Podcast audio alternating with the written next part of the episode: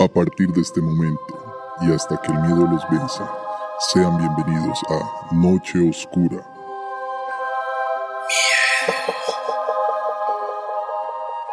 Tus peores miedos, tus pesadillas más oscuras. Siente el terror. No dejes entrar los demonios, que aquí encontrarás. Bienvenidos a Noche Oscura.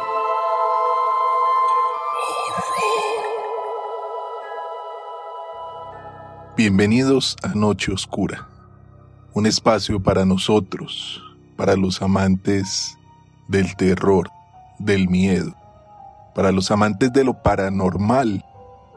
Este espacio dedicado a ello, a sentir que se nos pone la piel de gallina, a escuchar historias reales, 100% reales, narradas por sus protagonistas o contadas por nosotros.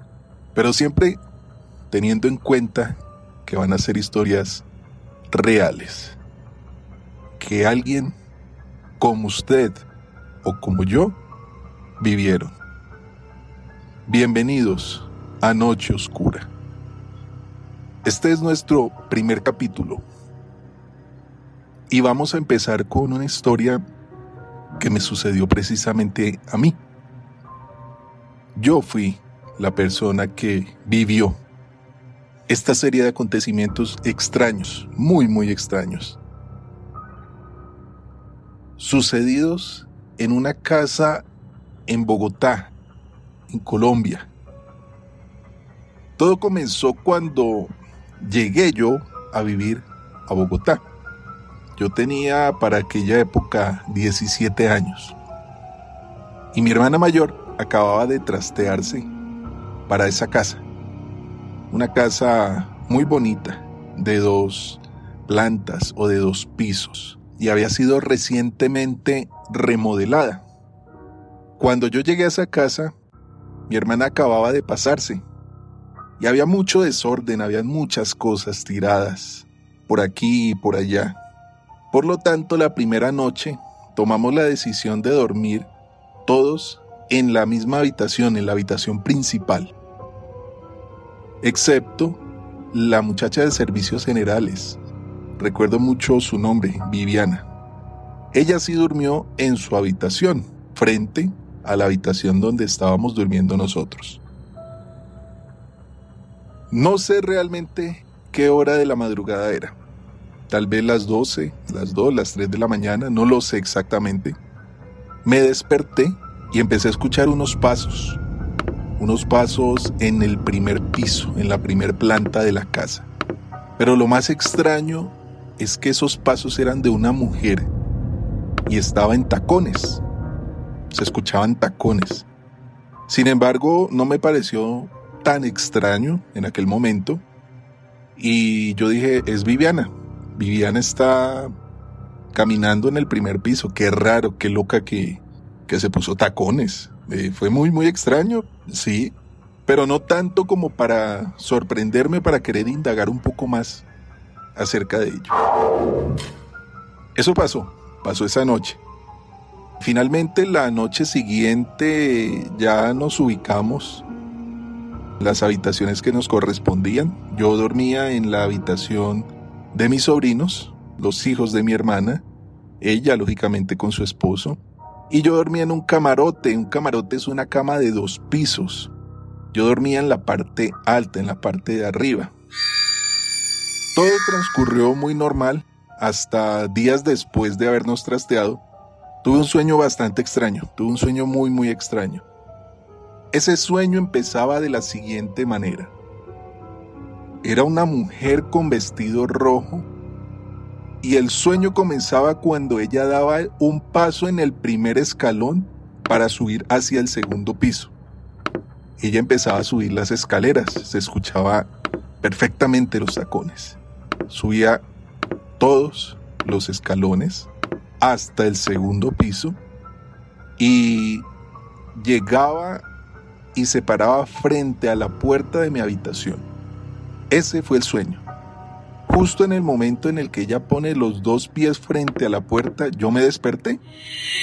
Bueno, un sueño extraño, te despiertas algo nervioso, pero todo normal, todo muy normal hasta, hasta ese momento. La cosa fue que ese sueño se replicó muy seguido. Cada semana, cada 15 días tenía exactamente el mismo sueño.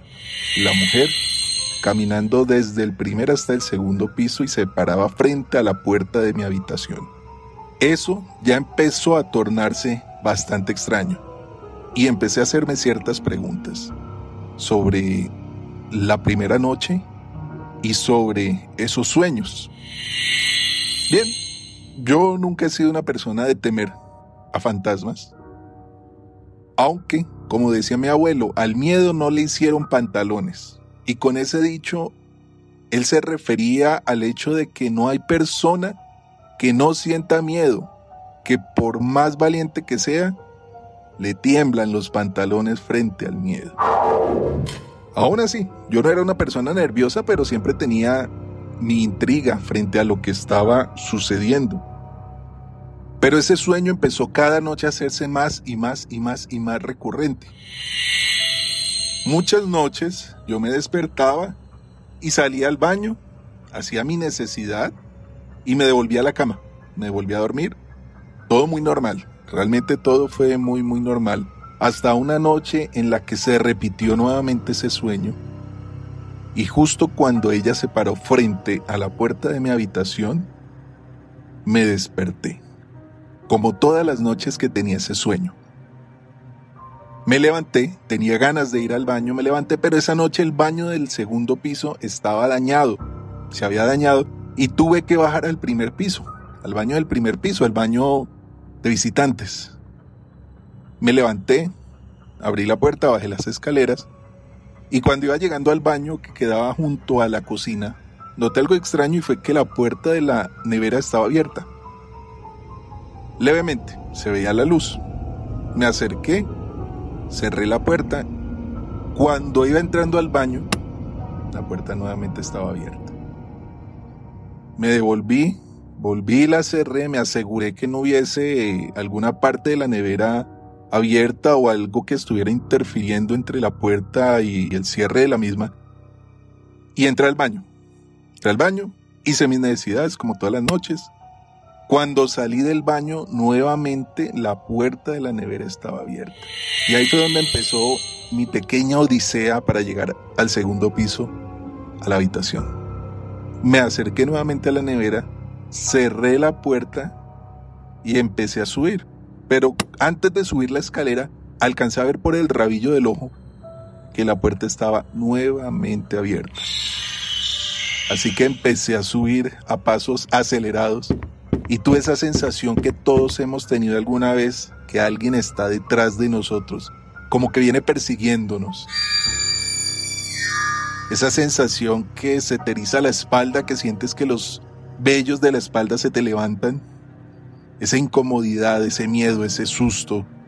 Subí, subí muy rápidamente y entré a la habitación. Cuando yo entré a la habitación sin mirar hacia atrás cerré la puerta y se escuchó un golpe bastante fuerte.